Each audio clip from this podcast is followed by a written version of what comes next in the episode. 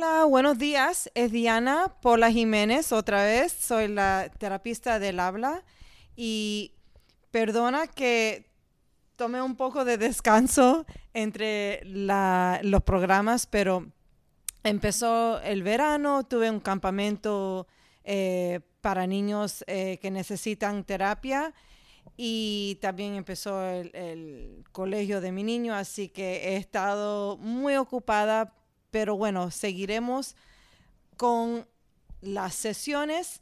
Y em, hoy quería hablar sobre el diagnóstico del autismo, porque muchos padres vienen y claro, la primera eh, em, preocupación que tienen es, bueno, no para todos, claro, pero para los niños que sospechan que a lo mejor están mostrando algunas características de autismo y quieren saber si mi niño tiene autismo o no y qué implica eso. Em, voy a repasar características de autismo y cosas que se pueden hacer en casa. Como yo mencioné, en el primer eh, episodio es que hay ciertas cosas que niños deben estar mostrando cuando están desarrollando su habla y su lenguaje. Acuérdese que el habla es lo que el niño dice y el lenguaje es cómo el cerebro procesa la información para poder crear el habla y para poder conectar ideas y para que sean funcional en su comunicación. Entonces, una de las primeras cosas que si quieres ver con un niño es lo que se llama joint attention, la atención que se hace juntos. Cuando tú estás haciendo algo, que el niño esté prestando, prestando atención y que quiere participar, le gusta, está entretenido. Lo que no quieres ver es que cada vez que estás intentando interactuar con el niño que no quiere, que no sabe cómo, cómo relacionarse con la otra persona que está intentando em, interactuar y que no tiene ningún interés. Y eso, claro, puede pasar de vez en cuando, pero es cuando es seguido. La otra cosa es, como yo he mencionado, es que la habilidad de jugar desarrolla, es, el, desarrollo de eso es paralelo al lenguaje y la cognición. Así que si tienes un niño que no sabe cómo jugar, no juega, no hace, no hace lo que debe de hacer con el juguete, por ejemplo, con el carrito, si no lo empuja, pero en vez de no empujarlo, lo ponen en, en fila o lo tiran. Ah, si no tiene ningún interés en eh, jugar con bloques, cosas así, entonces te empiezas a, tienes que no preocuparte, pero darte cuenta de estas cosas que no se están desarrollando apropiadamente. Una preocupación también que padres tienen es que ven que a lo mejor el niño no está eh, mirando en los ojos a los otros, teniendo ese contacto visual. Y hay niños que pueden estar mostrando autismo y que sí tienen ese contacto visual. El extremo es cuando no hay nada de visión eh, de contacto visual, pero eso es algo que, aunque está ahí y sí se está conectando, eso no significa, bueno, entonces no tiene autismo. No es así, porque muchos niños, acuérdense que el autismo hay diferentes severidades y también hay lo que se llama el spectrum, que son características del autismo, pero no realmente el autismo. son cositas que, que son características y se, se trabajan bien, se pueden desaparecer y el niño puede estar bien. Em, así que cuando estamos hablando ahora de cómo habla el niño, acuérdense, antes de la edad de tres años, si el niño no está hablando mucho, no, no tiene mucho vocabulario, está bien, porque lo que queremos realmente es que el niño entienda lo que le estás diciendo. El niño comparte la, eh, experiencia, está interactuando, sabe, eh, puede entender si tú le mm, eh, mandas a hacer algo o si le estás haciendo preguntas, él está realmente entendiendo y se está conectando. Si em, pones juguetes ahí y empiezas a jugar con él, él está jugando bien, le gusta estar alrededor de gente, le gusta cuando le tocas.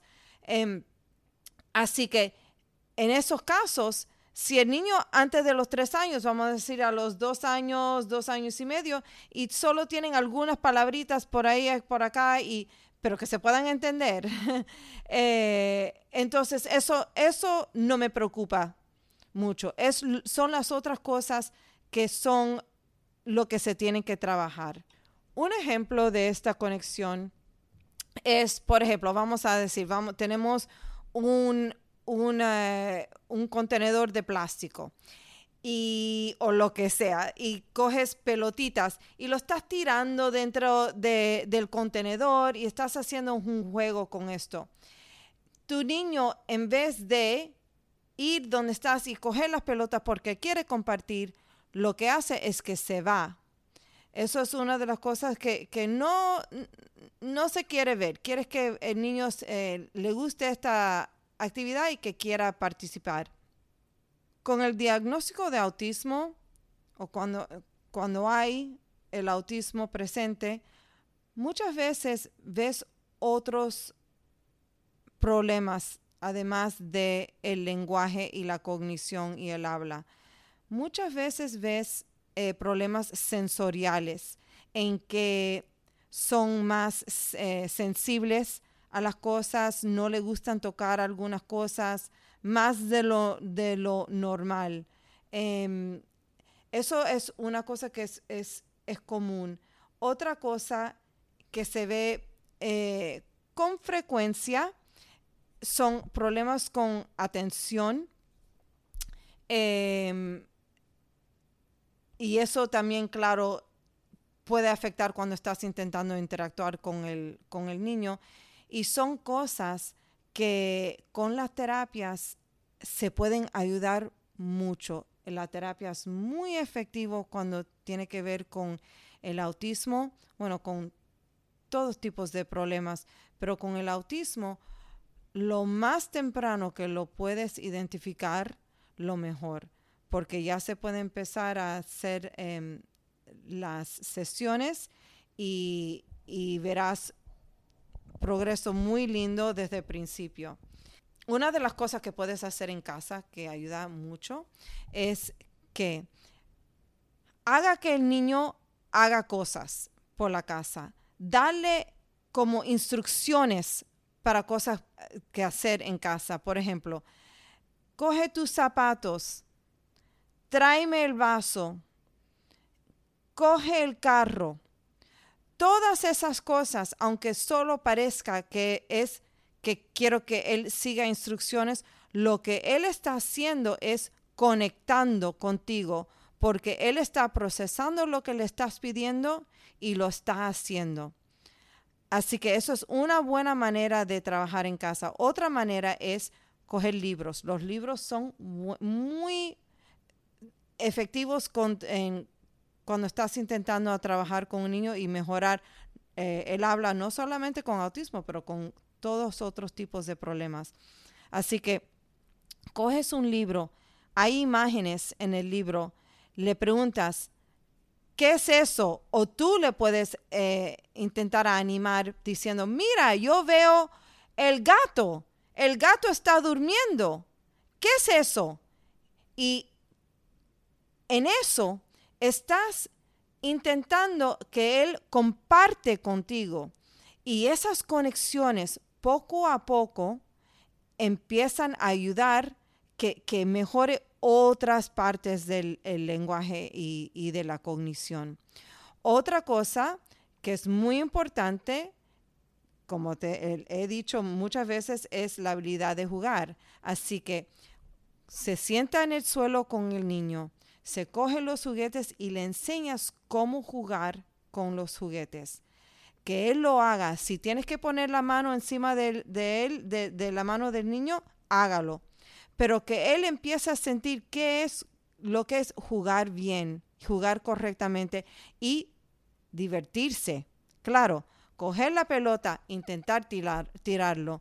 Em, coger un juguete que hace que, si, lo tocas em, algo pasa y que él lo haga y que responda a, lo que hace el juguete. Por ejemplo, los juguetes que si aprietas un botoncito, la pelota sube rápido y sale como un sonido. Y em, tú puedes añadir sonidos como ¡Wii! o la pelota roja, lo que sea, pero intentar involucrar al, niño lo más que puedas mientras estás jugando. Esas cosas que yo le he dado ahora de sugerencias que, para trabajar en casa son muy efectivos. Son cosas que se hacen en las terapias. Así que si lo puedes hacer en casa, eso le va a ayudar mucho. Em, acuérdense que me pueden contactar. Mi correo electrónico es diana arroba superiorspeech.com y con cualquier pregunta me lo puedes eh, mandar. Claro, em, con un pago eh, de 5 dólares a través de Venmo a Superior Speech Podcast y me mandas la pregunta y yo le contesto y eh, lo puedo añadir en el siguiente episodio. Gracias y hablaremos pronto. La próxima, el próximo episodio lo que voy a hacer es voy a repasar los, em, las características que debes de ver en niños durante el progreso del lenguaje y del habla, los milestones como los llamo. Bueno, adiós.